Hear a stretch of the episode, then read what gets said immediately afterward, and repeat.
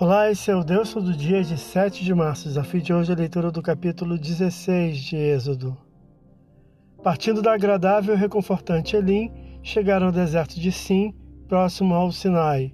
O povo ingrato e incrédulo novamente expressa seu pesar a Moisés, desejando ter morrido no Egito, onde diziam ter comida a fartar, o que não era totalmente a verdade. Versículo 3. O ingrato parece mais inclinado a imaginar realidades que nunca experimentaram do que encarar a realidade por mais dura que seja. Os ingratos hebreus demonstraram preferirem receber água e pão de seus terríveis senhores egípcios que usufruir a liberdade confiando na proteção divina. Deus prometera, através de Moisés e seu irmão, saciá-los aquela tarde de carne e na próxima manhã de pão. Versículo 4 a 11. À tarde, um numeroso bando de codornizes foram deslocados para o local, com o derredor do acampamento do povo coberto de flocos, aos quais chamou o povo de maná, perguntando uns aos outros: O que é isso? A pergunta em hebraico é manhu, que é isso? Derivando pelo uso a palavra maná, simbolizando a providência divina.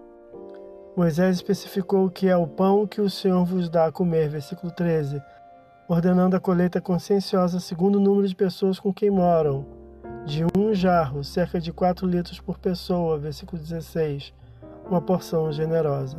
Fizeram a colheita com parcimônia, não sobrando nem faltando a ninguém, versículos 17 e 18, sendo impedido recolher para o dia seguinte ou que trabalhassem recolhendo no sábado, o que alguns desobedeceram, sendo repreendidos pelo Senhor. Versículos 19 a 30.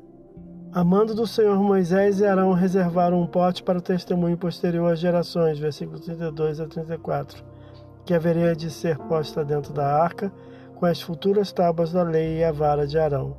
Foram sustentados por Deus no deserto por 40 anos, até que chegassem à terra e pudessem cultivar alimentos por si versículo 35.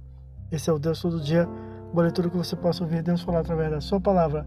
Agora segue a mensagem de pensamento do dia do pastor Heber Jamil. Até a próxima.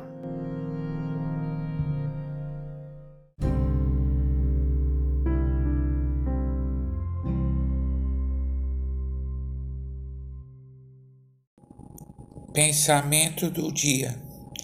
O conceito bíblico acerca da prosperidade não tem tanto a ver com ter, mas sim com ser.